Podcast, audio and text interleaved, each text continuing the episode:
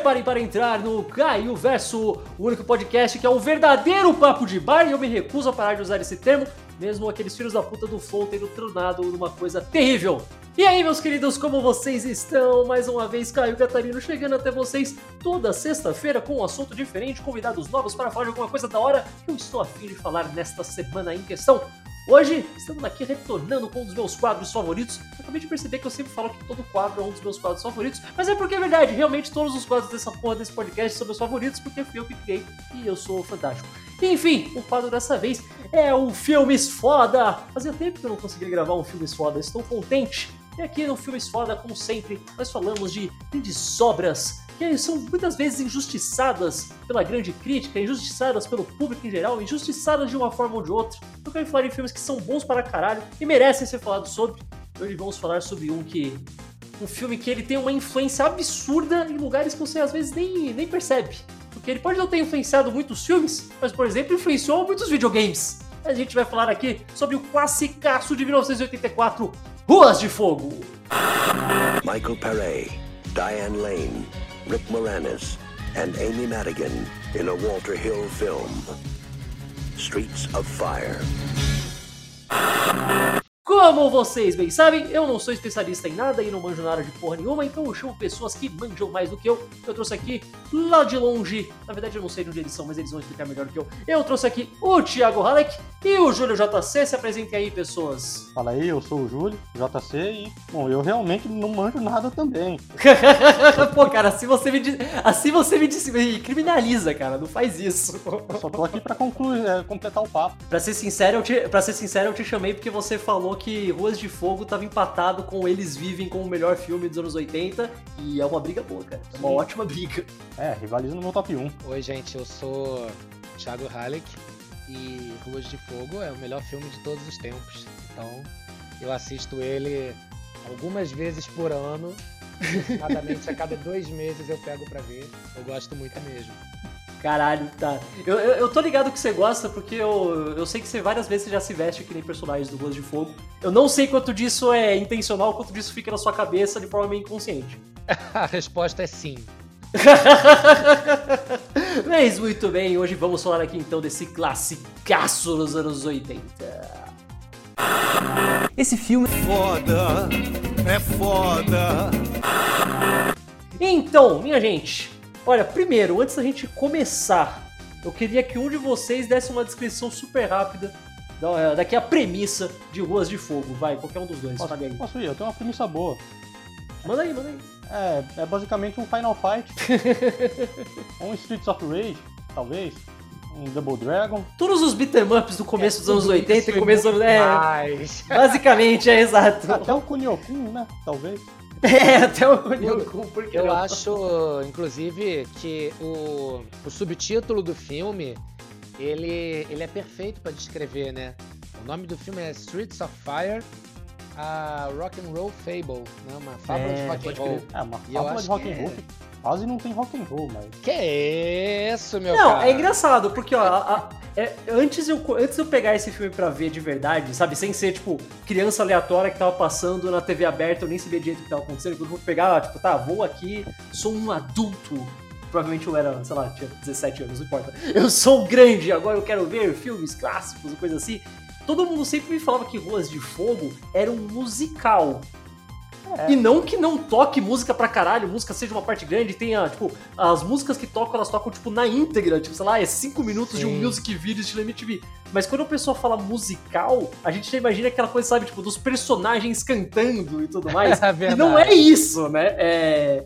Eu não sei qual é o termo daí. Isso ainda conta como musical? Eu não sei. O Michael Paré não é um cara que tem um perfil de quem participaria de um musical, sabe? Olha, É, vai saber. Até aí, coisas mais estranhas já aconteceram, mano. É, Lembre-se sempre que o nosso querido Wolverine começou em musicais, cara. É, não. Mas acho que não, não, não chega a ser um musical, mas é porque realmente a música é um elemento muito importante, né? Sim. Uhum. A gente tem muitas cenas baseadas, né? As cenas se sustentam nessa coisa da música. Tem, a, óbvio, a abertura e encerramento do filme, Nossa, Né? sim. que não são simplesmente abertura e encerramento, já é parte da história. Tem a dançarina no bar dos rockabillys. Ah, Ah, pera, pera, é uma mulher? É uma mulher. Eu, eu É fiquei o mulher. tempo todo me perguntando, caralho, é uma mina. Eu, eu, eu, é Não, sério, é eu não uma sei porquê, mas eu achava que era O um cara às vezes. dela É, o nome dela é Marine Jahan, ou Jahan, não sei como é que fala, porque ela é francesa, na verdade. Jarrão. Não sei como é que fala o nome dela, né? Ela era bem importante nessa época. Ela aparece em outros filmes. E ela realmente ela era conhecida, além de ser uma puta bailarina foda, é, pela, pelo visual andrógeno. Ah, tá vendo? Então faz, então faz sentido eu ter ficado Sim. ligeira dúvida, tudo bem. Bom, também era os anos 80, nessa época ela tava muito em voga também. Eu não tive essa dúvida. Tipo, eu achei que ela era uma, uma mulher bem bonita, inclusive. Ela era bem. Não, eu nunca falei que era feio, feio o que que fosse. Só falei que eu não tinha certeza igual. Mas não, tipo, tirando o cabelinho curto, eu falei, ah, uma mulher bem. Não, incluindo o cabelo curto. Nossa, É, cara, tá mó legal, cara. Exato. É o bicho. Ainda mais nos anos 80. É, falando nisso, então já, já, já vamos entrar, tipo, a música nesse filme é, é muito engraçado. Que, qual que é o nome do, do encerramento? É. Tonight's What Means to Be Young? É isso, né? Isso. Essa música ficou, tipo, não só ela estourou pra caralho, vendeu, foi, tava em todas as paradas em 84, ficou muito tempo em várias Uhum. coisas, ela ficou infinitamente mais popular do que o filme em si, né? Eu É acho que tem verdade. muita gente hoje em dia que até gosta dessa música, conhece, já ouviu no rádio, dançou muito e nem sabe que é de filme, cara. Eu estava ouvindo ela hoje. Eu disse que eu queria até rever o filme, né? Não deu, mas eu vinha ouvindo ela voltando pra casa no- nos fones de ouvido pra ir me inspirando. Então, esse musicão, uma letra que é tão linda quanto cafona. Cara, as, isso é uma coisa muito legal também, porque um filme tem uma ótima trilha sonora, ainda mais nos anos 80, isso era praticamente padrão. Quase to... Até o filme mais fuleiro tinha uma trilha sonora foda, isso era, isso era fantástico nessa época. Mas a letra da música conta a história também, né? Sim, Isso é muito legal nesse filme, cara. Não dá pra você falar, ah, vou só aqui. as- Se você pegar uma versão desse filme que tá legendada e como de praxe não se legenda a música, nesse filme eu acho muito importante, cara. Você tá perdendo parte da trama. eu cheguei a ver já uma versão que tava com legenda na música. Foi a primeira vez que eu vi, tinha legenda na música. E em seguida eu nunca mais achei. Mas realmente, é, essa, é até complicado falar né, sobre essa música no momento que ela toca, porque praticamente o final do filme, né? Mas ela entrega muito muito do, do sentimento do- dos personagens principais, né? Do, do casal lá da, do Michael Paré da, da. Ai, Diane Lane. Não consigo esse nome sem suspirar. Cara, vamos falar. é, pro- provavelmente um dos casais mais bonitos. literalmente, Sabe? Só você olhar e falar, os caralho, duas pessoas muito lindas, cara. É vai se verdade, fuder. Você sabe que, inclusive, é, tem uma, uma história sobre. Eu, eu me arrepio só de pensar nesse casal, cara. Tem uma história muito, muito curiosa sobre isso, que quando eles fizeram esse filme, a Diane Lane tinha 18 anos. 18 o Michael anos, né? Tô tinha ligado. 20 e poucos. Hum. Era pouquinha coisa mais velha que ela. E ele conta que nas cenas deles dois de casal, é, foi muito difícil pra ele fazer é, e não se apaixonar. Ah, faz ele sentido, sentiu né? coisas rodando com ela. Tipo, Porra, mas quem beijo, não, né? Puta que pariu, nas cara. cenas- é, naquela cena da chuva. né? Nossa, que puta, aquela cena da chuva, cara. E, e ele falou, foi muito difícil rodar esse filme e não me apaixonar por ela, porque ela era uma coisa como eu nunca tinha visto antes, e pá, né? E eu entendo como ele se sente. É engraçado, não é só que ela era nova e ele também era novo, o elenco todo desse filme era bastante. Sabe, era, era uma molecada nova. Tipo, muitos nomes ficaram muito famosos depois, mas era todo mundo muito jovem O nesse William filme. Dafoe tinha quantos anos nessa época? Olha, boa pergunta. Ele já parecia velho, né? Porque, mas, mas ele sempre foi. Eu, é, eu não sei, pois é, foi nesse filme que eu descobri que ele já foi jovem um dia. Olha, ele tem 65. Então o filme é de 84. É, 30 anos, cara. É, É. ele provavelmente. Ele se vacilar, ele e o, o policial negro, que eu esqueci agora qual era o nome, Que deve também ser os em caras mais velhos todas, desse filme. aquele cara. Sim, deve ser provavelmente os dois caras mais velhos do filme inteiro. Porque todo mundo é um molecada. Porra, o Bill Paxton tá nesse filme, cara. Tá, tá maravilhoso. Rick Moranis, cara. Esse Porra, filme é um mano. grande sopão de anos 90, né? Porque É, ele você tem- vai misturando, você vai 80, Quer dizer, porque ele tem um ator burro, medíocre e de é, talentos duvidosos como o personagem principal, brigão. ele tem a Diane Lane como a musa, ele tem o William Dafoe como vilão e o Rick Moranis como idiota, cara. Não, o Rick Moranis, ele tá fazendo o que ele é especialista em fazer em, em filmes, que é ser o mala. Sim. O mala, o Não, o nerd Ele é mala. Ele é um nerd mala, cara. É o Rick Moranis sendo o Rick Moranis, né, cara? Exato. Sim. Mas é engraçado, porque, ó, parei pra pensar, 1984 não só é o ano de Ruas de Fogo, é o ano do Caça-Fantasmas. O Rick Olha. Moranis estava fazendo dois personagens que, em teoria, eles são a mesma função, que é o cara nerdão que é meio mala e não para de falar e ninguém leva ele a sério e enche o saco de todo mundo. Mas são personagens completamente separados, cara. É Ele, cons- verdade. ele consegue. te- Eu tinha esque... Às vezes eu esqueço como o Rick Moranis é um bom ator. É- ele é Porque ele, tem- ele sempre faz personagens tão parecidos que às vezes eu esqueço que ele é muito bom, cara. É uma, É verdade. é uma pena ele ter se aposentado, né?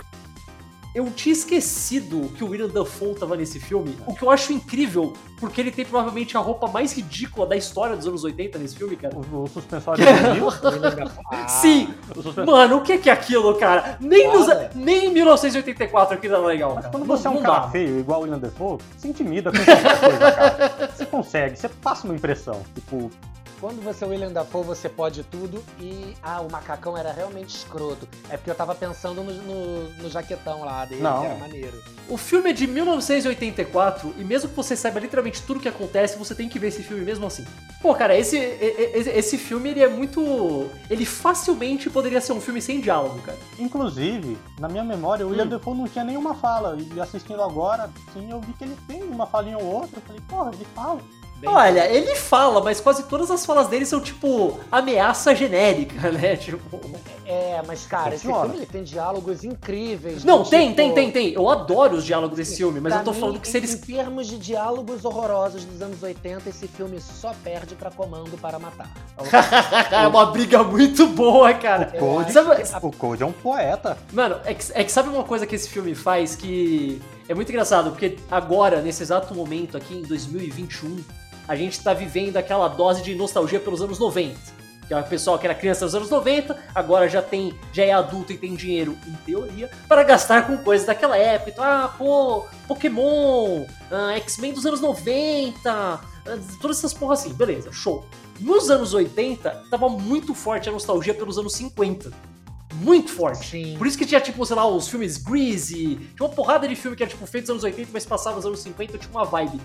Ruas de Fogo faz uma coisa muito interessante. Ele é anacrônico. Ele nunca fala. Exato. Eles nunca falam, ah, esse filme se passa nos anos 50, porque não daria o tipo de música que a, que a mina canta não encaixaria pra ser nos anos 50. Mas também não encaixa nos anos 80 por causa de algumas das roupas, dos carros. Então ele meio que funde os dois. É. É meio que uma mistura dos anos 50 e dos anos 80 e acaba sendo nenhum dos dois. Eu acho E é fantástico. incrível, né? Essa, esse anacronismo do filme, porque. Ele abre também- com a frase de Star Wars, né? Que ele... É. Só que ao invés de há muito tempo atrás em lugar muito distante, é outro É, tempo, outro, tempo, lugar. outro é a mesma lugar. coisa. E eu acho perfeito, porque realmente é um. Eu sempre digo que Ruas de Fogo ele é um filme de fantasia contemporânea. Sim, é um É. conto de fada, cara. Esse filme é um conto de fadas, fada. É uma fábula. de- Ah, aliás, é uma fábula, exato. É uma fábula rock and roll. Cara, é fantástico. Como eles são espertos. Falando nesse lance de fábula, de rock and roll e tal, me lembrou de mais uma. E do elenco, me lembrou de mais uma coisa que o, o cara da gangue do. do. do Raven, Uhum. que é tipo o braço direito, o cara que mais aparece sempre do lado dele, Ah, ele é o cara de alguma banda, não é? Eu vi É alguma coisa sobre isso. Livin, vocalista do Fear, que é uma banda punk das antigas, que Eu achei que era o Pee Wee Herman, No Pee Wee Herman. só que com topete. Cara, ia ser. Olha, isso era super o tipo de filme que ele faria, porque o cara gosta muito dessas boas, ia, ia É super verdade. combinar. Mas, pô, o elenco desse filme todo é muito sensacional. E é engraçado justamente porque todo mundo, antes de estourar, né? Esse não foi o filme Sim. que nenhum desses atores que ficou grande depois ficou grande. Talvez a Diane Lane, talvez. a que ela- Diane Diane fez vários filmes Ela- fodas. Ela é a Marta. É É, verdade. ela é verdade, né? Fez o Selvagem da Motocicleta, que aliás poderia facilmente ser um filme do Walter Hill. É verdade, tem bem a carinha dele, né? É, Eu acho engraçado, o Walter Hill não é um diretor que é super falado, mas ele fez tanto filme foda nessa época, é, sabe? É Eu, eu achava que esse filme era mais bagaceira, mas eu, assim, assistindo agora, ele, ele é bem feitinho, sabe? É um filme Eu- bonito. eu- gente. Eu acho que como esse filme ficou ficou com aquela fama, porque a gente falou um pouco rapidamente no começo, mas ele inspirou, ele é mais um daqueles casos de coisas que não fez sucesso em seu país natal, mas ficou absurdamente popular no Japão. E lá ficou tão popular que ele foi uma das grandes inspirações da maioria dos beat'em ups do começo do, É, do final dos anos, começo dos anos 80 começo dos anos 90 lá. Então todos os seus Streets of Rage, é, Final Fight, todas essas porra, muito disso vem de É Streets of Fire, do Ruas de Fogo. O protagonista do Final Fight é o Code. Então, É Code, Por exato. dele, é. E o. Axel do Streets of Rage é a cara do Cold também. Sim, total, total. A importância, o legado desse filme, ele é muito, muito importante, né? Pro, di- pro videogame e também na música, já que você falou como a, a galera no Japão gosta desse filme. É, a- essa música do encerramento, né, Tonight What Means to Be Young, ela foi regravada por vários artistas japoneses. Sim, sim. Em japonês.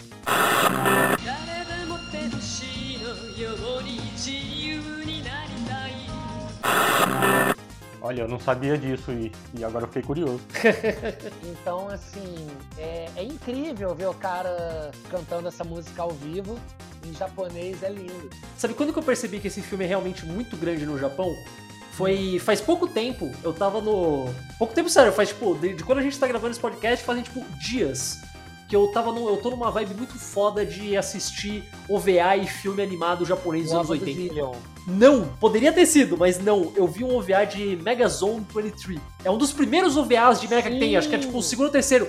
E literalmente nesse filme tem uma hora que eles estão indo no cinema e tá lá passando Streets of Fire e até fazem uma cena animada no filme e tal. E não é tipo uma paródia, literalmente tá escrito Sutoritos of Fire.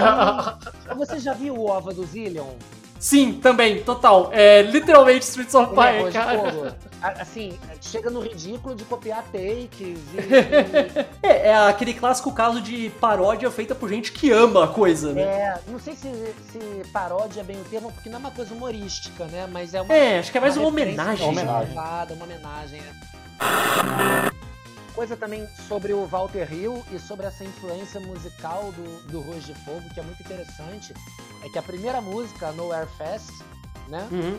Ela tem uma história muito foda sobre essa música e sobre o Fire Inc. Que é a banda. Aliás, antes de você contar, eu não sei se eu, eu sou muito retardado, mas toda vez que eu vi esse filme, eu podia jurar que a Diane Lane cantava. Eu achava que ela realmente estava cantando, mas é? não, ela só faz lip sync. Eu vou te contar uma coisa fabulosa sobre Ah. tudo isso. Quando eles fizeram, quando eles rodaram o filme, eles tinham que rodar a sequência de abertura e eles não tinham música. Os músicos Hum. não tinham entregue nada ainda e eles tinham que filmar.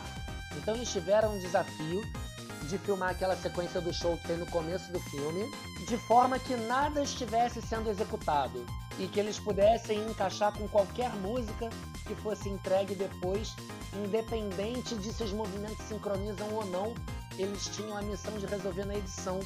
Então eles fizeram muitos takes rápidos, Ah, por isso que tem edição daquele jeito, com tanto flash e tal. né? exatamente, corte, mudo, muito tudo, no- tudo sem, sem música, sem absolutamente nenhum tipo de referência sonora. E quando entregaram a música Nowhere Fest, eles foram editar. Agora a gente vai ter que se virar pra isso e encaixar. E encaixa tão bem que você Sim, nossa. que eles estão dublando a música. E foi assim que Ruas de Fogo inventou a linguagem de videoclipe que é usada desde então até hoje. É, tem um. Isso é uma coisa também que. É que aqui no Brasil a gente às vezes esquece, porque aqui no Brasil a gente pensa em MTV como anos 90, mas a MTV nos Estados Unidos, nos anos 80, foi explosão, né? O começo dela, quando ela tava no auge Ela de tudo. estreou com Dire Straits da MTV, né? A linguagem da MTV, de videoclipe e tal, foram inventadas por duas coisas. Uma se chamou Ruas de Fogo e a outra se chamou Michael Jackson. Isso, sabe uma coisa que eu acho muito engraçada também no, no Ruas de Fogo? Eu fico muito estarrecido que não tem. Eu sei que ele foi um fracasso. Absolutamente um fracasso. Ele conseguiu ganhar uma grana em home video depois e fez o seu sucesso fora do país e tal, mas o estúdio ficou extremamente desapontado com o Ruas de Fogo. Ainda mais que ele teve um Sim. orçamento bem alto pra época e pro tipo de filme que ele é. Mas eu fico muito puto que não teve nenhuma sequência, porque seria tão fácil. Isso é uma verdade e uma mentira. Hum, acho que não tem nem sequência espiritual, né? Tem, mas tem sequência. Tem sequência sim. Tem uma sequência horrenda, dirigida pelo Albert Pyun, Nossa! é chamada Road to Hell. Nossa, eu... quando foi Assim, isso, mais ou menos? O filme é de 2008, foi feito em 2008, só foi lançado em 2013. Meu Deus, eu achei aqui. Ele é horrível, mas é muito, muito ruim, assim. O que é legal, tem o Michael Paré, Ah, ele conseguiu pegar um pessoal, pelo menos. Ele pegou o Michael Paré e a, a, a menina que fazia a irmã dele, a Deborah Van... Van Vankerburg. Essa irmã dele, É, inclusive, que fez, fazia a River. ela fez Warriors, né? Fez, é verdade. Fez, verdade. Ela fez Warriors também. Calma que o Warriors depois, eu vou, eu vou, eu vou fazer um sobre o Warriors depois, também é muito importante. calma. Ah, É, mas aí. o passo de cada vez, o passo de cada vez. Caralho, eu não sabia que tinham feito isso. É meio que a sequência espiritual que. É, eu não vou nem ir atrás, cara. Tô com medo já. O que acontece? Esse, esse filme, ele se passa anos depois. O COD, depois de ter deixado a cidade. Cara, não sei se seria interessante, antes da gente falar sobre isso, o nosso ouvinte saber do que, que esse filme fala, afinal de contas. É, é verdade, né? Pera, então, então guarda pra falar de sequência ou falar um pouco sobre como o filme segue. Porque, beleza, a gente tem o Cold, que ele é o. Eles não falam qual guerra, porque esse filme é todo anacrônico, mas ele, ele vivia nessa cidade, ele era tipo um cara durão que namorava a mina da hora e se envolvia em várias, várias confusões com a lei e tal, mas ele saiu e entrou pro exército. Pra alguma guerra não especificada. E daí ele volta, e todos os pés, é, Cold, não arranje confusão, porque você era um cara muito ruim e tal. Mas ele só volta porque a irmã dele chama ele, ela tipo manda uma carta e ele chega imediatamente, eu acho fantástico isso. Inclusive um O defeito. sistema, o sistema de carta dos Estados Unidos é muito bom.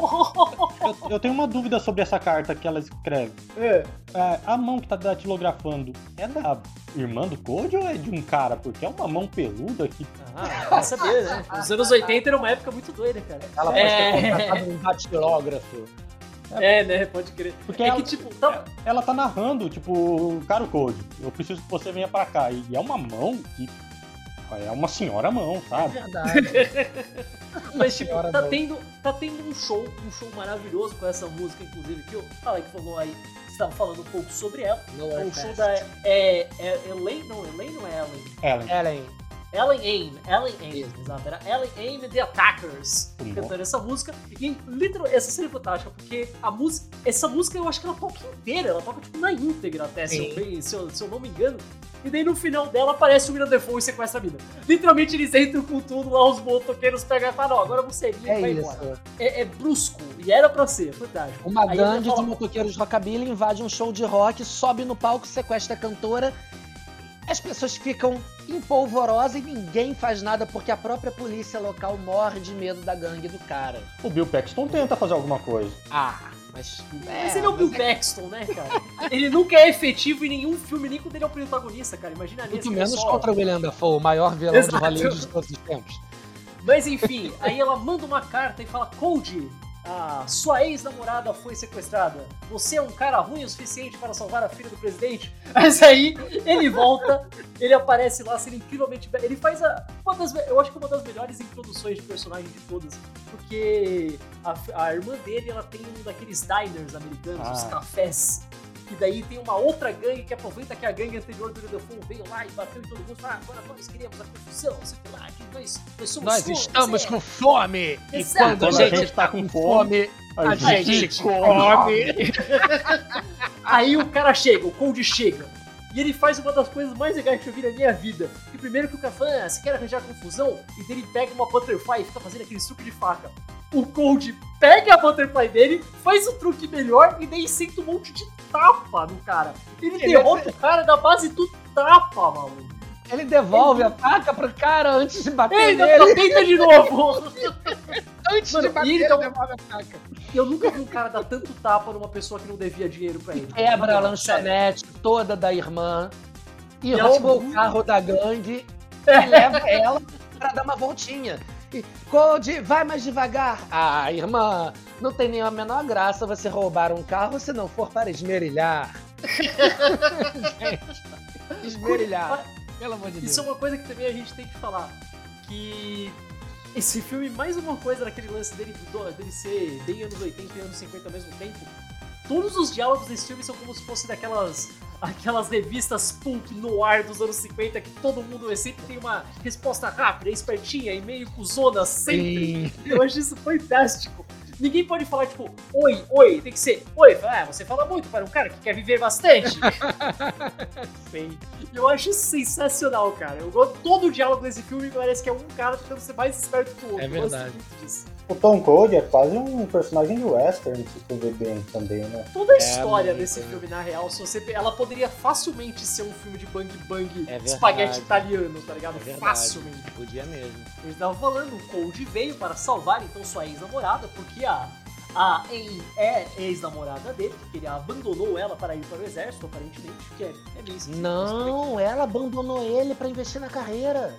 E aí ele foi Sim, Ah, mas cada um fala um negócio, hein? Cada um, ela falou, ah, você nunca mais falou de mim, não mandou nem carta e deixou quieto. É Em quem que a gente acredita? É verdade. Ah, Eu vou acreditar no genial, Code né, porque eu acredito no Code, ele tem cara de ser uma pessoa confiável. Total.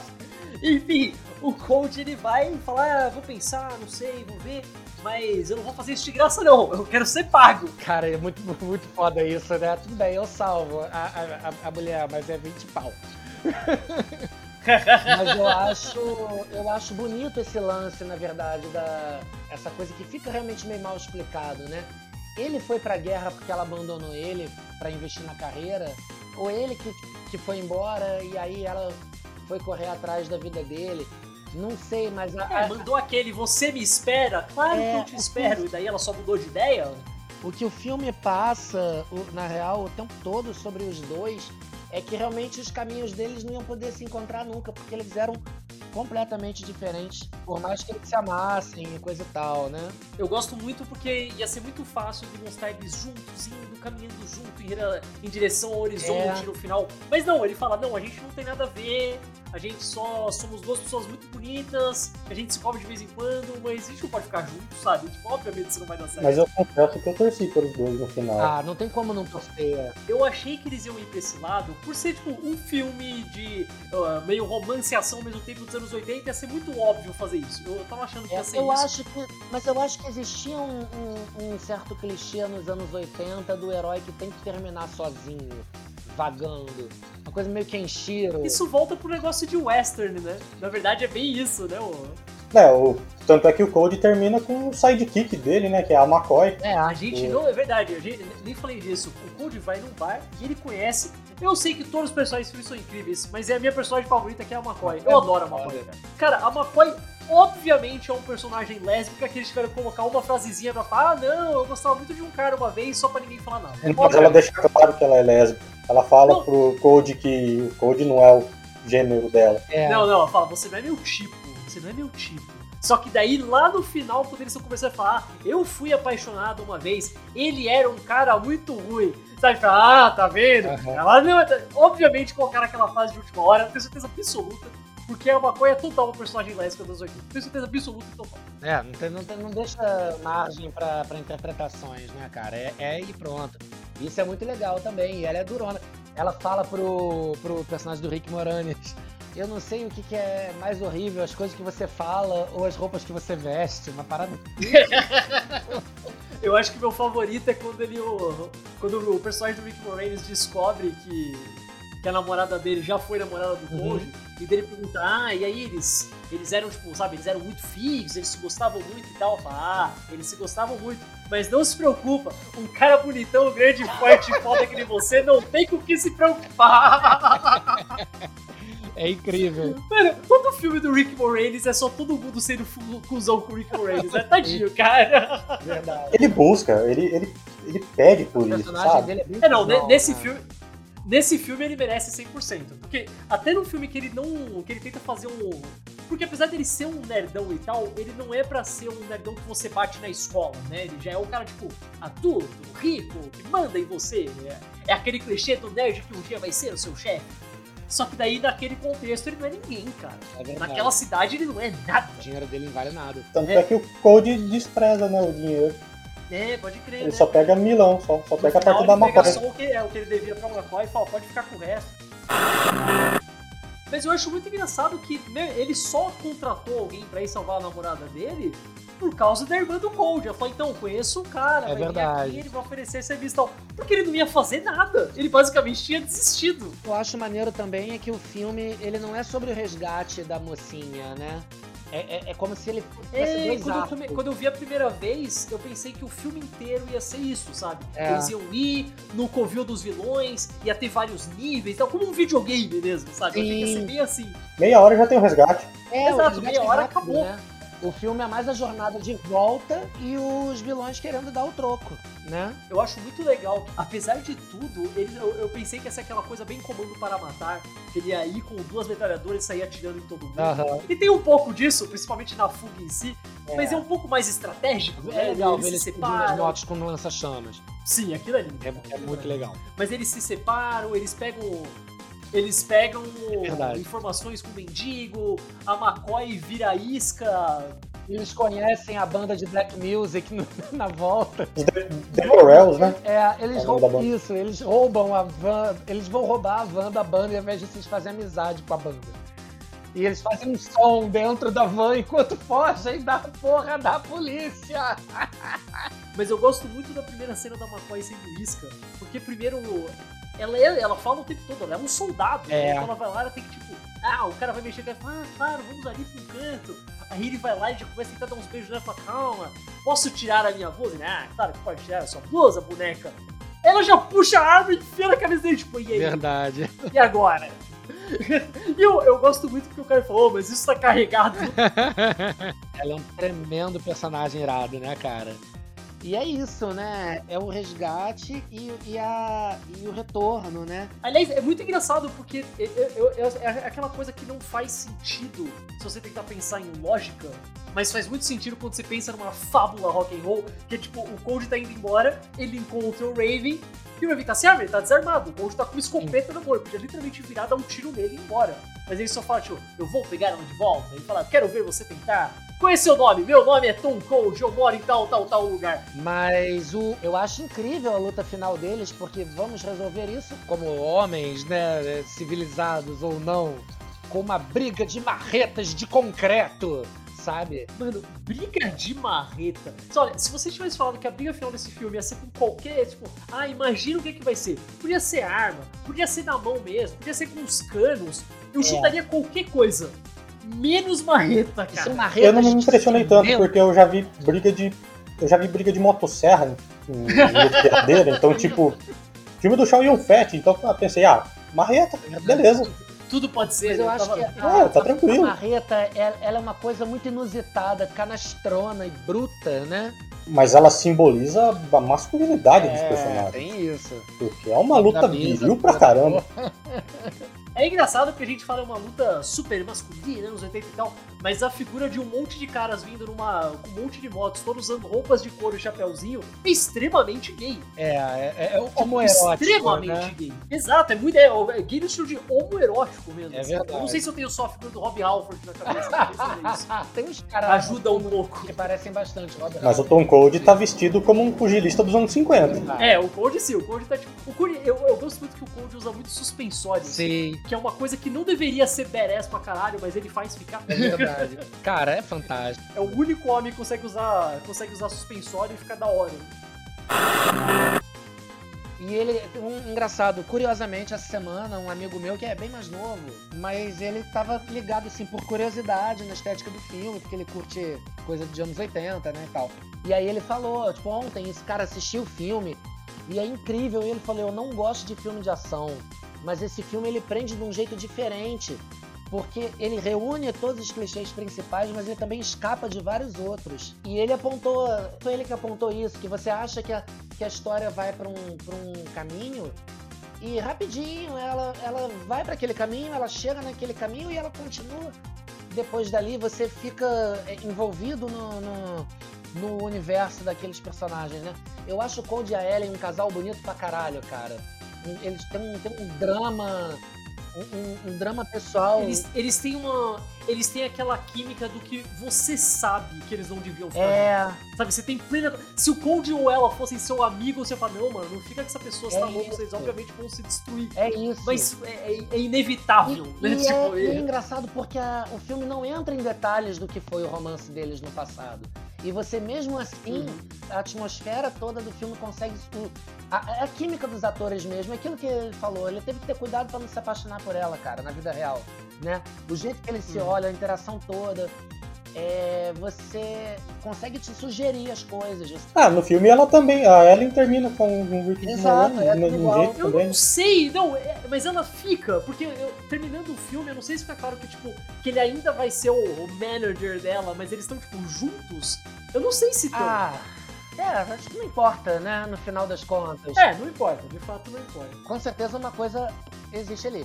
Se alguém tem a chance, é o Rick Moranis. Eu nem lembro o nome do personagem dele agora. É o Fish, é o Fish, é o Billy Fish. É nome de mala, cara. Não Aliás, é? é verdade, isso também é uma coisa, é uma coisa muito importante. Hum. Vamos dar palmas pros todos os nomes de todos os personagens desse filme, são ótimos. Raven Shadok. Nome escroto, cara. É Tão escroto que ele dá a volta e fica maravilhoso pra um vilão daquele naipe. É um nome de personagem de livro no ar de detetive dos anos 50. Ou de chefe do Double Dragon. Também, também. Ela tem nome de capanga de jogo de, de briguinha de É rua. tipo aqueles malucos que você vai andando, batendo no beat'em up, que tem nomes monossilábicos tipo Blaze, Jay, Rob. Certeza que tem algum Raven. É um nome que só uma pessoa com aquele cabelo poderia ter, sabe? E só aquela roupa de vinil também. Também, também. Sabe uma coisa que eu acho, eu acho irônico? Que apesar de tudo, as cenas de ação mesmo nesse filme são poucas até. Ah, mas é um belo tiroteio. Não, ele é, eu, eu gosto, eu gosto, a, a cena inicial do Cold é maravilhoso, o tiroteio do meio ali do filme é muito bom, e é claro, a luta de marreta é fantástica. Mas é basicamente essas três cenas de ação É. mesmo, cara. O filme é sobre a jornada, como você falou. Ele não é um, Uhum. não é um filme de ação. É que tá um filme com ação, mas não é um filme de ação. Como Rock Balboa não é um filme de boxe, é um filme com boxe. É que assim, se você pegasse Ruas de Fogo e você editasse pra não ter as cenas de ação, a história não ia mudar Não ia. assim. Que nem Warriors. Tipo, obviamente ia ficar pior, é bom as cenas que tem lá, tem que estar exatamente Sim. onde tá. Mas não ia fazer tanta diferença. Ao contrário da música, a música não, a música é integral verdade. da história. A história para de pé, né? Falando em música, você sabe mais uma coisa muito curiosa sobre as músicas do Rose de Fogo, inclusive por que que demorou para ser, elas serem entregues? O Fire Inc., né, que é a banda que toca a abertura e encerramento, não é uma banda. O Fire Inc. não existe. Fire Inc. é um nome fantasia.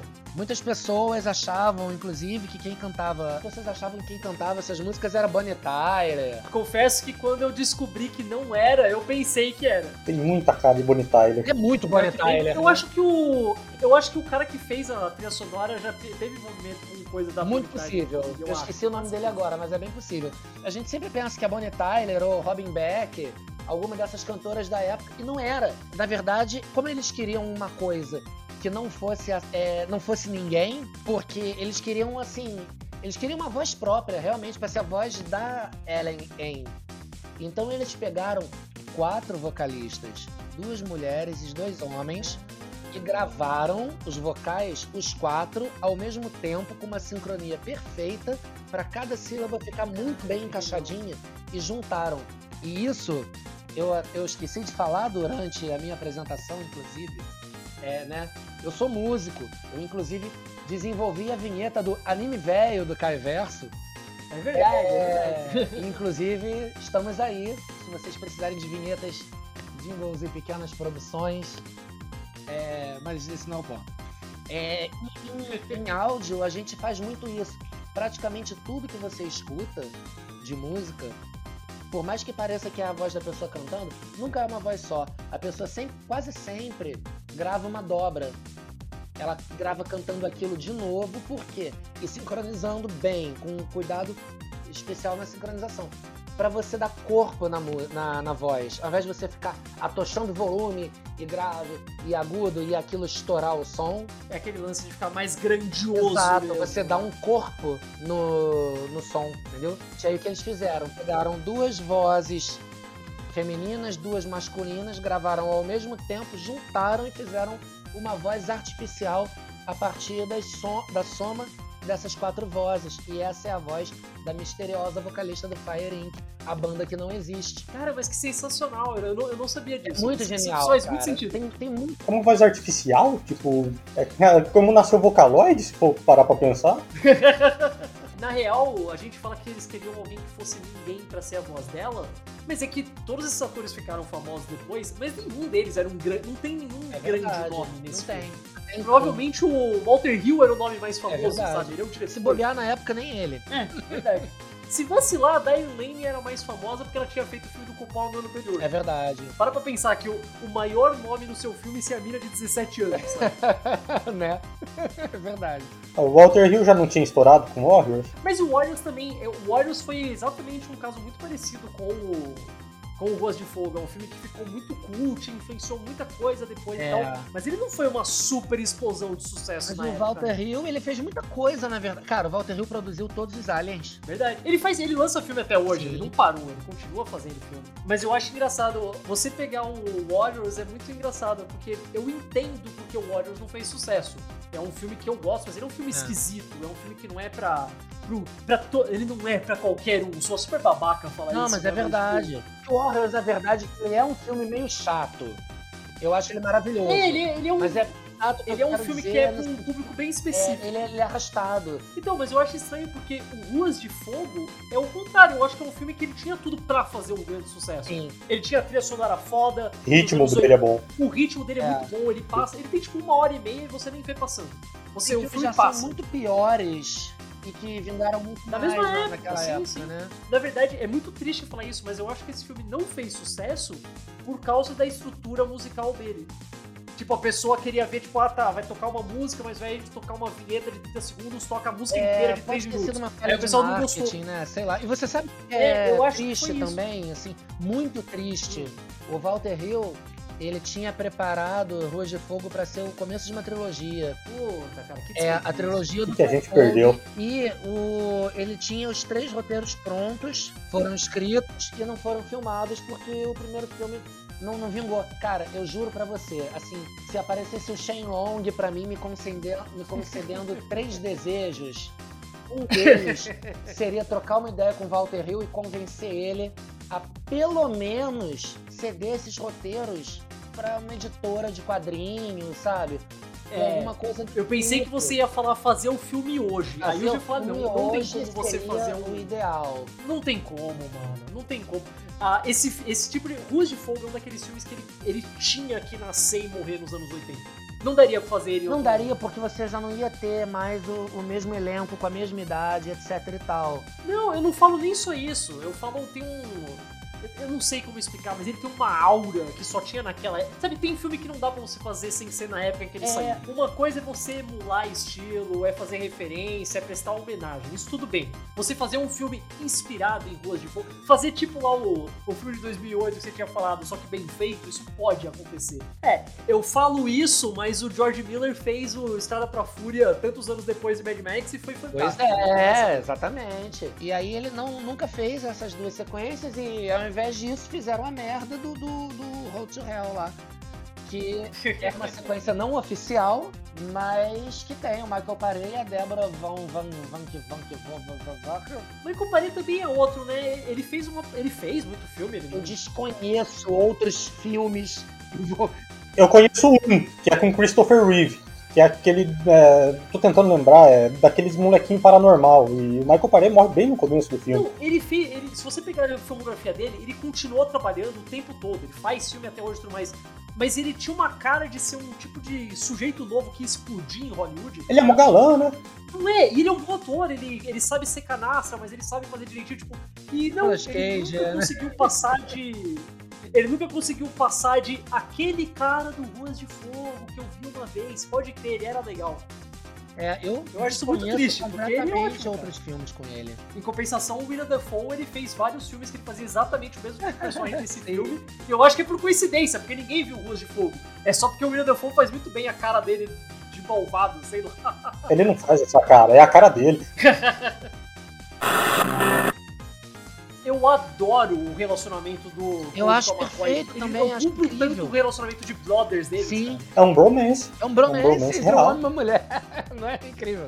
É, Eu, eu sei que isso é muito ridículo, mas até hoje é muito difícil o filme fazer um- uma amizade genuína entre homem e mulher sem ficar esquisito, assim, as pessoas falam, ah, Sim. mas eu acho que tem alguma coisa aí e tal. Eu não tô nem falando isso porque a, a McCoy é obviamente lésbica, eu não falo nem só por isso. Mesmo se não fosse. Eu, Sim. eu tenho muito uma vibe de brothers deles, eu acho isso É ótimo. muito legal mesmo, é muito maneiro. Você sente um respeito muito grande, né? É, entre os dois.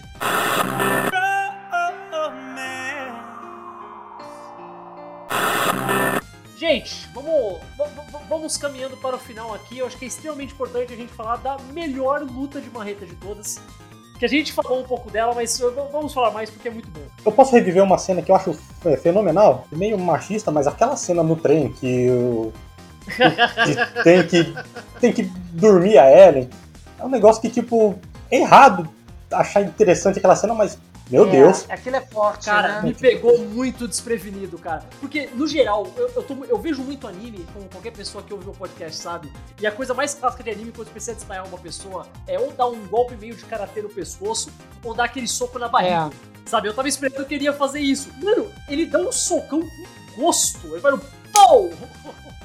É. Caralho, mano. É eu não surreal. tava esperando aquele socão na cara Mas é aquilo, né? É, nunca tornando aquilo é, é, justificativa, né? Mas só contextualizando também, porque quem tá ouvindo a gente não tá entendendo o que a gente tá falando. É, ele fala que vai fugir com ela, ao invés de enfrentar o cara e derrotar. Eles pegam o trem. E aí, quando eles chegam no trem, ele apaga ela com uma porrada, entrega pra McCoy, pra parceira, do tipo, cuide dela. E vai pegar o vilão. Porque ele sabe que se ele não voltar atrás, aquele cara vai destruir a cidade dele. E nunca vai deixar a irmã dele em paz, os amigos dele em paz. E ele também já tá decidido a ir embora pra sempre naquela parte. Ele não tá decidido a ficar com ela. Ele fala, cara, eu vou sumir, de repente é melhor. Ela fica com raiva de mim, vai viver a vida dela, a carreira dela, eu salvo a cidade e vou embora como grande lobo solitário que eu sou. O que é completamente torto, imaturo, né? Uma terapia ia bem, mas é a forma que um personagem bruto, traumatizado de guerra como ele, raciocina a situação. E é um filme de 84, pelo amor de Deus, ninguém na época pensava tanto nisso tudo. E a vibe é anos 50, É, né? Isso é total o, o sacrifício heróico masculino É. de um personagem Só que dessa, o filme desse tipo todo de é filme. tão canastrão, mas tão canastrão que você deixa passar. Agora, Exato. o que eu acho pra mim que é terrível sobre esse lance da- do, do soco, que, que é o grande problemático do filme, é quando no final ela tá prestes a subir no palco. Ela lembra do soco. coisa do tipo, ele fala assim pra ela, ah, você sabe como é, você, Você me conhece. Ela, é, você é o cara que tem um gancho de direita. Isso foi muito errado. E é pra ser um momento fofo de casal, É, né? Isso não dá. Isso é horrível. É, isso, Isso foi é só horrível mesmo. mesmo. É, o- pra mim é o único defeito do filme. Aquele negócio, tipo, é muito fácil você falar que ah, o filme ficou datado e tudo mais. Eu acho que essa é a única, essa é a única parte que realmente eu falo, ah, não, isso aí ficou datado. É, e é demais de engolir. Aí é foda, cara. mano. É. É muito feio. Aí é É complicado muito mesmo. feio. Isso devia ter morrido com os velhos oestes, né? Ia falar da briga de marreta. A luta, a briga de marreta, não só que, primeiro que a briga de marreta é fantástica, porque você não espera que vai ser briga de marreta, o William Defoe só puxa, vamos brigar com essas marretas. Você fala, caralho, vamos, show, é o melhor dia da minha vida. Sim. E eu pensei que ia ser tipo duas marretadas e acabou. Não, eles brigam bastante, Sim. eles jogam ele nas motos, o caralho. Eles brigam bastante porque ninguém acerta uma marreta no outro, né? Exato, né? Não dá. E o Cold ganha. Esse é o mais legal. Sim. O Cold ganha, ele derrota, ele tira a marreta, ele fala, ah, pronto, a luta acabou, vamos jogar fora a minha marreta. Aí o William Dafoe fica puto, fala, porra, como assim? Você você tá- vai me dar pena? Vamos sair na porrada então. Aí eles vão derrubando um monte de moto. É muito Que dó incrível, derrubar cara. aquelas motos, porque essas motos é muito caras. Eles vão derrubando um monte de coisa. E o Cold derrota. Eu achava que a primeira cena do Cold lá, que ele dá tapa no cara, já tinha sido sensacional. E foi. É, tapinha Terence Hill, né? Mas o jeito como ele derrota o, o William Dafoe eu acho mais da hora ainda, porque ele literalmente tá lá, o William Dafoe, tipo, ah, eu ainda consigo lutar. Ele só vai lá e dá um empurrãozinho de leve nele, não consegue não, cara, deita aí. Ele vai lá, tipo, já deu, né? Vai lá, falou. E a gangue vai embora, o cara fica, "Eh, É, o Piuí, então. manda todo mundo embora, porque ele deve ser É, o vice-líder da gangue. Eu gosto muito. Eu fico imaginando que o, o Raven foi pra cadeia e se fudeu, né? É os amigos da gangue que resgatam É, eles ele. levam ele embora. Aí eles pegam ele, né? Não, mas o, o respeito dele acabou. Acabou, exato. Sim. Aquela Isso. coisa, nunca mais se meta com a minha cidade. É bem isso, né? Total. Se eu tiver que voltar aqui, tu vai ver só uma coisa. Qualquer outro filme acabaria aí. Tipo, o Cold viraria, falaria alguma frase espertinha. Dava um beijo filme. na gata. Mas isso é Ruas de Fogo. Isso é Ruas de Fogo, então é claro que a gente tem uma música inteira, que possivelmente é a melhor música do filme, que toca literalmente a música inteira, que é um número musical fantástico, linda música. Ela me lembra é o- Total Eclipse of Heart. Lembra um pouco, lembra Lembra bastante. eu, eu, eu penso mais em I Need a Hero. Pra, na minha cabeça ele fica bem. Tem, tem aquela Não tira o fato que é Bonnie Tyler. Sim, E essa, essa música eu acho incrível porque ela, ela traduz muito fodamente o sentimento do, do casal, né? Quer dizer, do ex-casal. aquele lance que a gente falou, que a letra ela conta a história, né? É. Que ela falando, tipo, ah, é um anjo, ah, não é um anjo, mas pelo menos é um menino, tá no castelo, não sei o que lá, é aquela É. coisa. a- Aquela coisa bem quinta série, tipo, dessa música, o que ele está Ela fala. dizer, como é que é? Ela fala que teve um sonho com o anjo, que era assim, assim, assado, mas ela não pode ter um anjo, mas pode ter um homem, e um homem é o melhor. É, é a coisa mais próxima de um anjo que uma, que uma mulher pode, Uma pode garota ter. pode é. pedir, exato. É muito bonito, cara, é muito bonito. Eu, eu sinto falta de trilhas sonoras vocalizadas marcantes em filme. Foi uma coisa que foi se perdendo. Eu gostava muito disso, eu acho que era muito importante, era bem legal. Mas aí a gente tem uma cena muito, muito legal também, que é- que é uma McCoy vindo, olha, eu achei esse carro aqui, que eles tinham basicamente jogado o carro fora no meio do filme, eu sei só eu achei esse carro, agora é meu. E daí ela fala, ah, sobe aí, vamos, vamos andar, vamos por aí, vamos caçar novas aventuras. E aí eles vão. É lindo, cara, é uma, é uma ótima, é uma forma perfeita de Muito terminar bom. esse filme sendo um western. Não, e ele se começando, é, e ele se começando, e aí, posso te pagar uma bebida? Ela dá, ela, o, o barman dá em cima dela, ela pula o balcão, dá porrada no barman, que é amigo do Cold, pega uma garrafa, O ri, é, vira pro Cold e fala aí, posso te pagar uma bebida? Aí ele, eu só tomo tequila. Aí ela pega a garrafa e pra ele, e no final tá todo mundo amigo. Ele, ela, o barman. É muito lindo, cara, como a vida devia ser. É Ruas de a, é, é a amiz- é amizade de anime shonen, cara. Você dá porrada nos outros, você fica amigo. É isso. Gente, acho que deu pra gente dar uma geral. Esse filme é fantástico. Eu não vou nem falar de pedaços, vocês recomendam. É óbvio, pelo amor de É o Deus. melhor filme Todo do mundo mundo, deveria ver esse filme. No mínimo do mínimo, se você é um cara que fala, ah, não tenho paciência pra ver filme, não tenho tempo e tal, pelo menos ouve a trilha sonora, Pelo cara. menos, pelo é. menos, cara. Faz esse favor É aos real. seus ouvidos, cara. Porque é lindo, é simplesmente É real. esse filme. O filme é um videoclipe de duas horas, cara. Exato. Ele é um videoclipe de duas horas. Gente, falei, geralmente eu termino perguntando se recomenda, mas obviamente isso já, já tá óbvio que é pra recomendar, a gente sabe disso. Sim. Então eu queria só que vocês dessem aí uma mensagem final e façam um jabá de vocês, onde o pessoal pode encontrar vocês nas redes, o que, que vocês fazem e tudo mais. Falem aí. Fala Juro primeiro, depois vai o Ralo, vai. Bom, primeiramente usei máscara. Bem. E quem quiser me acompanhar, de vez em quando eu faço umas lives na Twitch. É twitch.tv barra lanternjc. Meu Instagram também é o mesmo username. E sei lá, e quando o Caio quiser me convidar para falar sobre algum outro filme, talvez eu apareça aqui de novo. Opa. Bom, meu nome é Thiago Halleck, como eu disse, eu sou músico e tatuador. Eu tenho do- um Instagram de tatu, desenho, etc., que é instagram.com/halleck.inc e o halleck.music, que é onde eu boto minhas coisas lá. Em ambos estou sempre abordando esses temas que a gente gosta. E é isso. Meu nome é difícil de, de, de- de escrever, então provavelmente o Caio vai deixar esses links em alguma descrição de alguma coisa para vocês olharem. É mais fácil, eu tô falando só para simbolizar mesmo. Me achem lá e é isso. E morte ao Bolsonaro. Sempre bom, boa. e vocês, pessoas que estão ouvindo, vocês conheciam Ruas de Fogo? Já tinham ouvido falar, pelo menos? Já assistiram? Vocês já assistiram qual a sua cena favorita, qual a sua personagem favorito? Deixa ali pra mim que eu lerei, como sempre, todos os comentários. Pode mandar um e-mail no caioversopodcast.gmail.com Falar diretamente com o Caio no Twitter, no arroba Catarino Caio. Nós temos uma página no Facebook, uma página no Instagram procurando Caio Verso. E se você procurar literalmente Caio Verso em qualquer agregador de podcast, certamente você me encontrará toda sexta-feira com um convidado novo, um assunto diferente. Valeu, Halek, valeu, JC, todo mundo, tchau!